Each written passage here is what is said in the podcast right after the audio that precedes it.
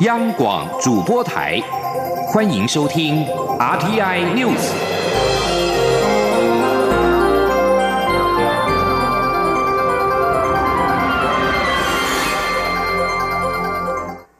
各位好，我是主播王玉伟，欢迎收听这节央广主播台提供给您的 RTI News。新闻首先带您关注，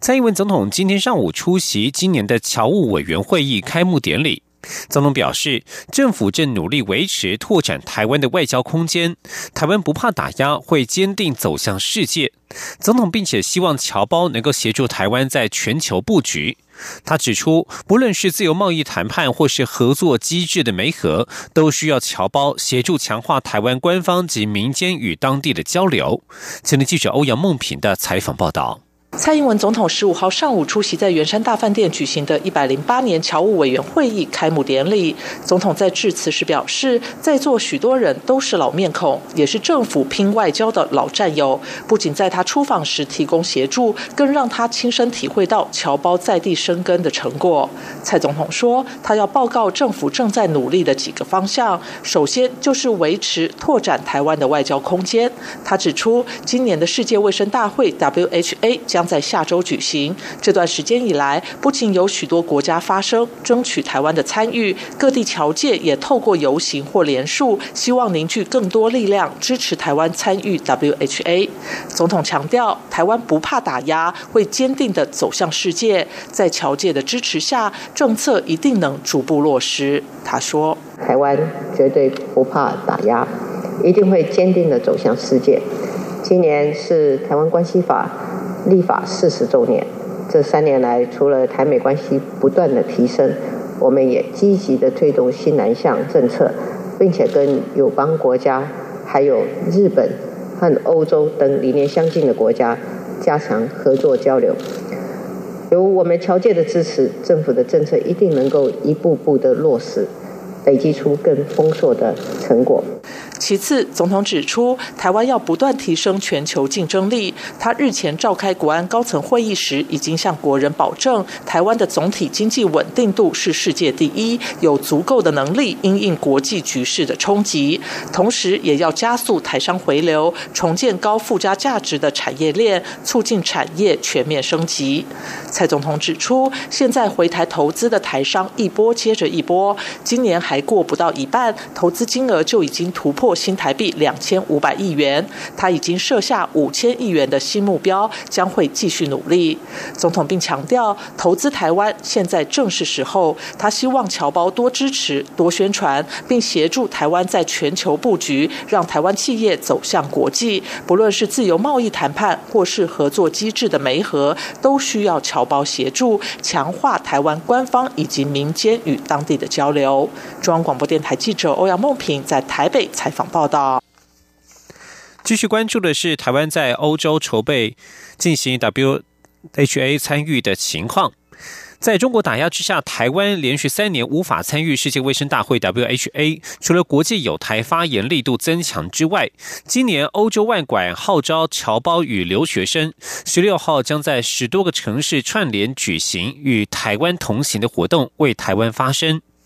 今年，美国、英国、加拿大、欧盟、日本、德国以及澳洲陆续公开声援，国际支持台湾参与 WHA 的力道增强。而除了国际有台力量之外，驻欧洲外馆号召居住在欧洲的侨胞、留学生以及支持台湾的各界人士展开行动，从西欧到北欧，包括柏林。巴黎、伦敦、布鲁塞尔、海牙以及斯德哥尔摩等十多个城市，十六号上午将同一时间串联举行与台湾同行的活动，各自以践行、音乐会等活动为台湾发声。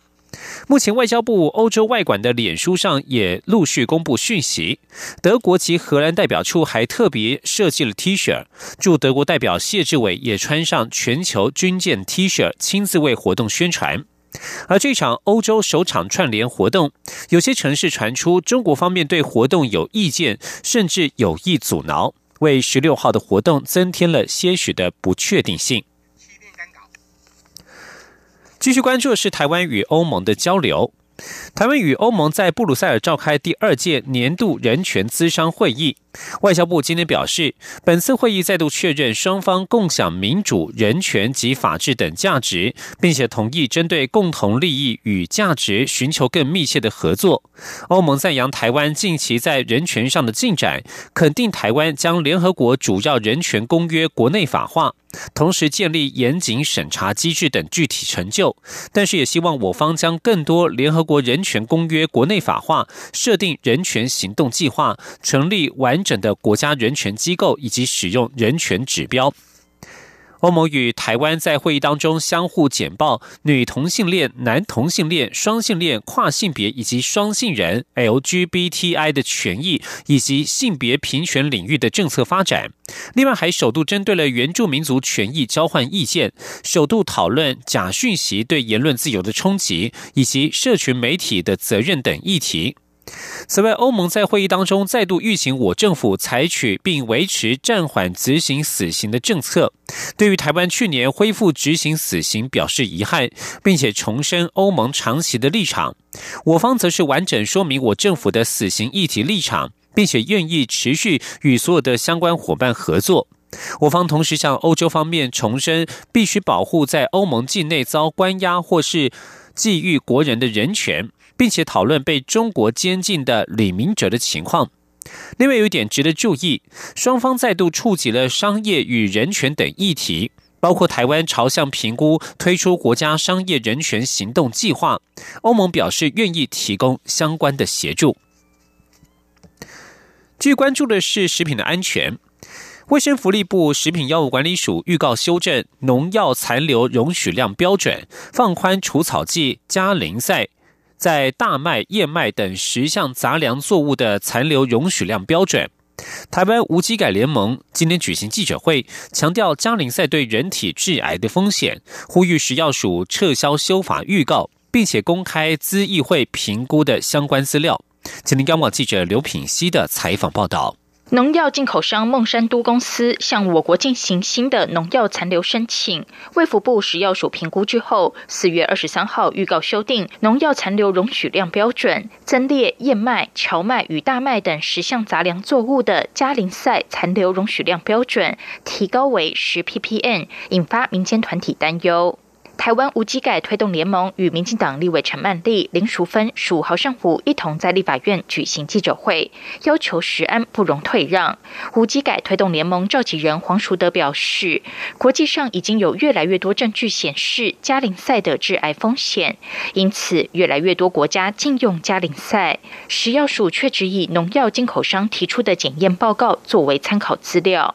他强调，台湾民众直接食用杂粮的比例非常高，杂粮的农药残留容许量不该与经过多次加工才被食用的黄豆相比。他说：“如果我们来放宽的时候，杂粮想要放宽的这些杂粮，跟黄豆最大的差异是，它会被直接食用，而不是经过多次的加工之后再被人使用。所以，我觉得那个年年春的铺路量。”在杂粮可能跟黄豆，如果要用类比，用十个 ppm，我觉得是啊不恰当的。列席记者会的食药署副署长林金富表示，食药署定定所有农药标准都是遵循 SOP。目前的确很多研究报告对加林赛有疑虑，食药署会搜集相关资料进一步研究。他说。食药署啊，例行遵守啊立法院的监督，依照这 SOP 来进行。那今天的记者会，我们听到了不同的声音，我们都会入案来做评估。主妇联盟环境保护基金会要求食药署撤销增列加林赛残留标准的说法预告，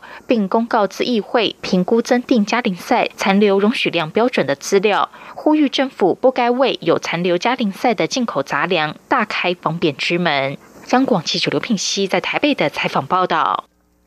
继续关注财经焦点，美洲贸易战角力持续，近期也引发人民币对美元走势急贬，波及其他亚洲货币走势。新台币对美元汇价也在日前贬破三十一元大关。国民党立委赖世宝今天在立法院财政委员会质询央行副总裁严宗大使，指出，美洲贸易战引发各国货币贬值，是否有可能导致亚洲金融风暴重演？严宗大表示，如果贸易战成为长期战的话，导致全球金融经济活动下滑是有可能发生的。前天记者陈立信宏的采访报道。一九九七年七月，当时泰国放弃固定汇率制，使得泰铢急速走贬，波及邻近亚洲国家的货币、股票市场及其他资产暴跌。这场亚洲金融风暴使得亚洲各国经济遭受严重打击，进入大萧条。危机还导致社会动荡和政局不稳，一些国家也因此危机陷入长期混乱。美中贸易争端近期再度陷入焦灼，人民币对美元汇价也出现急贬。外资瑞士银行更。预估今年中国 GDP 增速恐将跌破百分之六。而人民币对美元汇率更可能贬至七点二，人民币再度出现一波大幅度变动，使得亚洲货币近期也呈现贬值态势。新台币对美元汇价在日前贬破三十一元大关后持续走贬。国民党立委赖世宝十五号在立法院财委会质询央行副总裁严宗大时，也关注美中贸易战恐演变成货币战，是否有可能导致一九九七年亚洲金融风暴的情况重演？严宗。大答复表示，若贸易战成长期战，确实恐有危机。严总打说，贸易的冲突如果是长期的话，那可能会带成这个全球性的金融的这个经济活动的下滑的时候，那可能会冲击比较大。所以几率是存在的嘛，对不对？我问你就这个事情。呃，如果是从长期来看，如果它的有可能对好。赖世宝也询问美洲贸易战各国货币贬值，央行近期是否有护盘新台币？严宗道表示，央行每天都紧盯市场变动，大部分时间都会尊重市场机制。况且欧美股市在前一个交易日都已经陆续反弹，台股十五号也回稳，金融市场调整相当快速，新台币也相对持稳。至于中国为反制美国，是否有可能卖美债？严宗大表示，中国是全球持有美债最多的国家。家如果真的下此对策，将会是一场大灾难。中央广播电台记者陈林信鸿报道。现在时间中午的十二点十二分，带您关注台股的最新行情。目前台北股市上涨了八十六点，来到一万六百零六点零六点，成交金额为新台币七百九十五点六五亿元。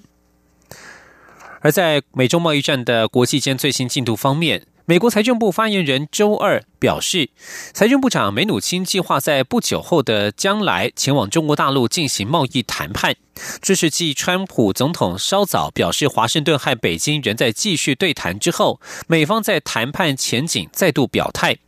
这位发言人没有提供访问的具体时间，但是表示，川普计划在六月在日本举行的 G20 领导人峰会上会见中国国家主席习近平。而中方谈判代表刘鹤日前对媒体表示，谈判并没有破裂，但中方在原则问题上不会妥协。美国总统川普周二十四号也否认美中贸易谈判破裂，他说双方只是有点小争吵，对话仍在继续。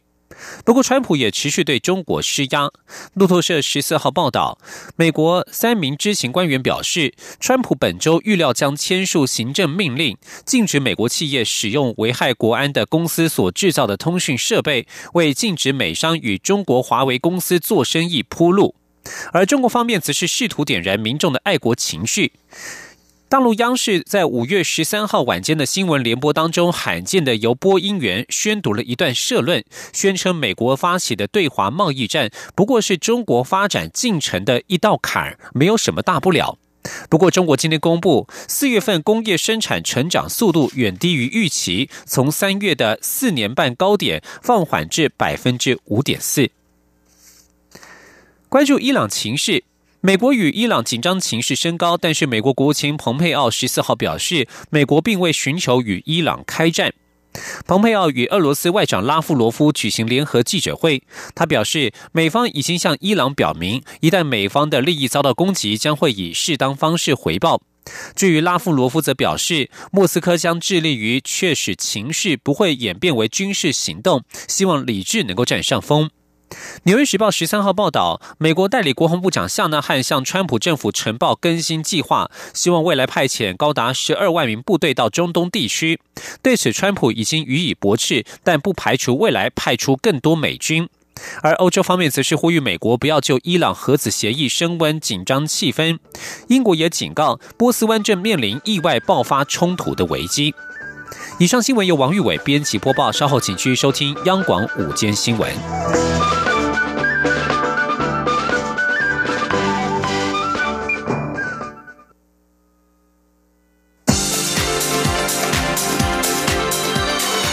这里是中央广播电台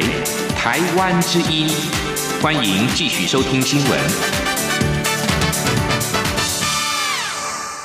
欢迎继续收听新闻，我是陈怡君。本周六五月十八号是国际博物馆日，文化部为了呼应今年主题“博物馆作为文化枢纽，传统的未来”，邀请博物馆界共襄盛举，鼓励博物馆以创新展示的方式，赋予馆藏文物、历史与遗产新的意义，并且与当代观众产生对话与连结，让博物馆成为创意与知识平台，提供民众共同创造、分享与互动场。域的文化枢纽。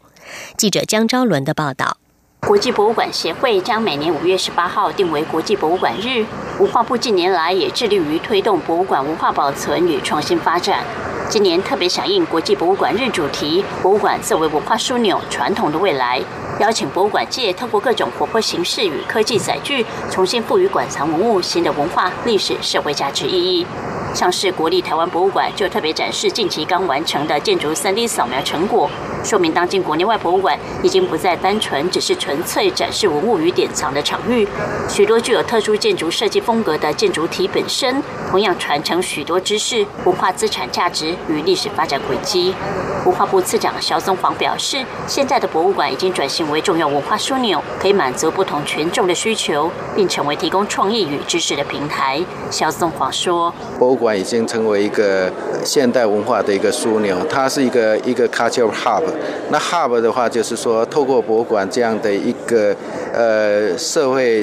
机构，然后它可以传达出来社会不同的需求面向，不管是一个历史的记忆，后是知识的学习，甚至所谓的文化平权、文化金融的具体落实，一直延伸到就。包括现在的文化所谓的文化创意产业、休闲娱乐，通通可以透过博物馆这样的一个政策工具去执行。肖松煌指出，文化部长郑丽君相当重视博物馆的发展。文化部预计今年下半年在北中南东举办博物馆分区论坛，从文化、生物多样性与有序发展、分众参与及当代视野。专业发展与科技应用、组织发展与制度法规四个面向，邀请公众参与讨论未来博物馆发展方向，作为文化部拟定博物馆政策白皮书重要参考。中国电台记者张昭伦台北采访报道。随着全景摄影机的普及化，全景影像可应用的商业模式逐渐的被挖掘。国立清华大学与 iStaking 爱实境公司进行了产学合作，携手完成智慧全景三 D 重建的研究。只需要一张全景图，就能够重建室内三 D 格局模型，并且进一步结合 VR 技术，提供观赏者近乎拟真的视觉沉浸感以及立体空间感，准确率可以高达九成，让实境赏物的服务更能够普及化。记者杨文军的报道。许多国内外大型房屋中介公司及平台，如永庆房屋、住商不动产等，都有导入远端实境赏屋的服务，但跟实际看屋还是有些许落差。在科技部数位经济技术创新研发与应用专案计划的支持下，清华大学电机资讯学院和 iStation 爱实境公司进行产学合作，共同执行智慧全景三 D 重建，历经一年半的。研究成果相当丰硕。清大电机工程学系副教授朱宏国指出，此研究最大技术亮点是，只要透过一张室内全景影像，运用创新机器学习技术，就能重建室内三 D 格局模型。若进一步结合 VR 技术，就能提供观赏者近乎拟真的视觉沉浸感与立体空间感，准确率高达九成。朱宏国指出，目前市面上的解决方案需要仰赖价格昂贵的光达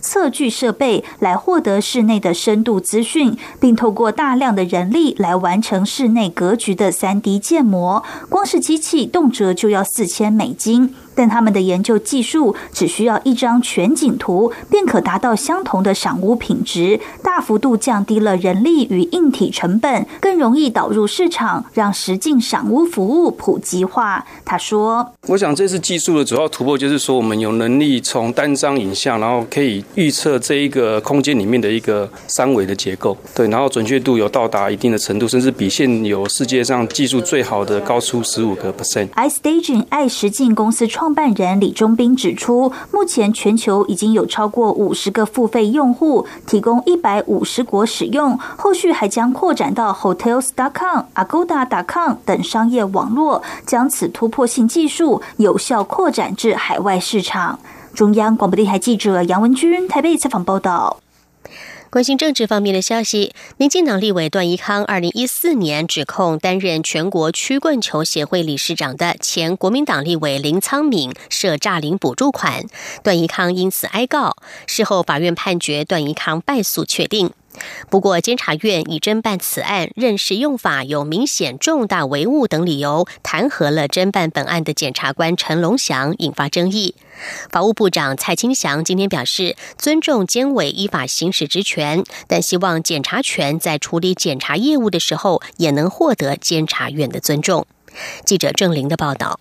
民进党立委段宜康在二零一四年的县市长选举中，公开指控林苍敏担任理事长的中华民国曲棍球协会涉嫌诈领补助款。段宜康还强调，若说法不实，就吞曲棍球。事后法院判决段宜康败诉确定。不过，监委高永成、蔡崇义指出，承办曲棍球协会相关人员侵占公款案件的检察官陈龙祥，在认识用法上有明显重大违误，并严重违反办案程序。十四日通过弹劾。法院司法法制委员会十五日审查律师法修正草案，国民党立委林德福执询时提及，弹劾案通过后引起检察体系大反弹，认为监察院此举是以调查之名干预司法独立。法务部检察司长王俊立表示，本案除了彰化地检署检察官作出缓起诉，也送请职权在议，经二审检察署核定，尊重检察官判断，但对于审判跟侦查核心，检察官比较有意见。那我们尊重。这个检察官哦，就个案呃事实的一个认定跟判断。那呃，但是对于这个呃审判哈跟侦查核心的这个部分哈，那是呃基于这个呃权力分立了哈。那但检察官会对这边对这个部分啊比较会有意见。林德福认为，检察官维护司法独立非常重要，否则未来可能变成党派治理，司法公信力恐大打折扣。蔡清祥回应，所有检察官办案时都应秉持依法行事，绝对不要有任何其他的考虑。关于这个个案，因为我们还没有收到监察院的正是弹劾报告了哈，所以详细内容我还不是很清楚。不过基本上，我觉得不管是检察权或监察权啊，啊，大家都是本于职权在行使，应该彼此尊重。互相尊重对方职权的行使。案件当事人段宜康质询时则说，外界认为他得到平反，但监委对他陈情的部分几乎都没有处理，包括为何还起诉、侦办过程中没问过林昌敏、偷拿假印章盗领补助款等。段宜康指出，被害人的财产被交还给被告，检察系统却无内控机制，法务部跟检察司应该要有态度。蔡清祥表示，待收到监察院报告后，内部会做检讨。央广记者郑。林采访报道。医药方面的消息，针对有国内有医院把单次手术耗材经过消毒之后重新使用，卫生福利部将以正面表列的方式定出可以重复使用的品项名单。不过，相关措施仍然引发了立委质疑。国民党立委徐志荣今天质询卫福部的时候就指出，访单写明是一次性耗材，但临床上却重复消毒使用，如果有医疗纠纷，恐怕对民众不利。卫福部次长薛瑞元则表示，至今并没有发生过因为医材的求偿问题。记者肖兆平的报道：国内有医院将查验登记为单次使用的医疗耗材重复使用，引发讨论。卫福部决议未来将采正面表列方式，有条件的开放使用。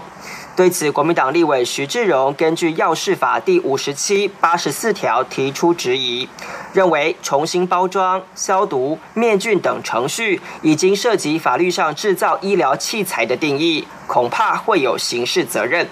徐志荣认为，房单是载明一次性使用，但临床却认为可以重复使用，显然就已经违反房单的使用规定。如果医疗专业认为可以重销使用，就应该清楚说明是重复几次，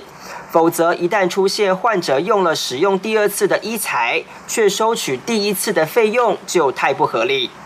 卫福部次长薛瑞元虽然没有针对药事法的疑虑提出解释，不过他强调，全球仅法国有单次使用的规定，多数国家都有重复使用的做法。薛瑞元也说，为了避免收费争议以及考量病人权益，卫福部是要求医院必须充分告知。他说：“只有一个国家是这样子，就是说，不单次使用就单次使用，不不不不可以这个重复使用。那其他都是可那就不用规范那个防弹，不用说限一次使用啊，限一次使用又没有禁止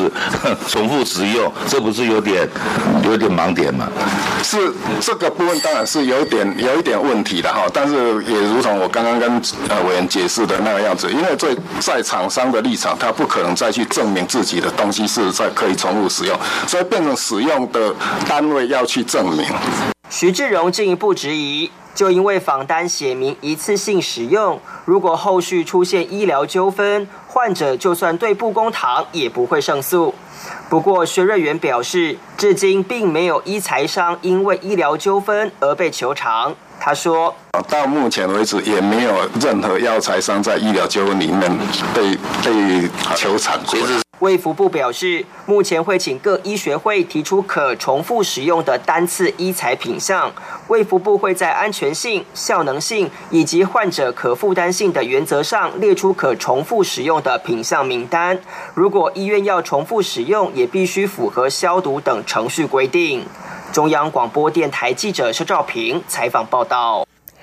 另外，近期出现了几起机构要社工员回捐薪资的情况。对此，薛瑞元今天在立法院答询时强调，不准回捐就是不准。如果机构违反了相关规定，将会予以处罚。不过，有立委认为，南防机构有上下其手的可能，也建议相关补助直接拨入社工的账户。徐瑞元表示，虽然这有难度，但是他们愿意进一步研究。世界卫生组织 （WHO） 十四号公布了第一份防范与管理失智症的指导方针，表示要防范认知能力下降，最重要的就是运动。至于维他命和营养补充品，对于防范失智症并没有帮助。这份减少认知能力下降与失智症风险的报告提出的建议，也包括戒烟、健康饮食和避免酗酒。此外，对高血压、高胆固醇和糖尿病的治疗也能够降低罹患失智症的风险。不过，WHO 专家乔达里说，维他命和营养补充品对于防范失智症没有帮助，如果摄取的太多，甚至可能会有害。他表示，这项研究并没有探讨吸食大麻对于失智症的影响，也没有将环境因素涵盖在内。不过，有些证据指向失智症和空气污染有关。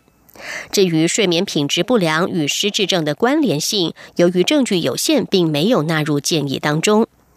根据 WHO 助理秘书长表示，失智症对全球大约五千万人造成影响，每年新增加一千万个病例。美国总统川普的共和党同志十四号在国会提出了一项立法，目的在禁止任何由中国军方雇佣或是赞助的人获得前往美国的学生签证或研究签证。这项法案将要求美国政府提出一份与中国人民解放军有关的科学与工程机构名单，并且禁止这些机构所雇佣或是赞助的人获得签证。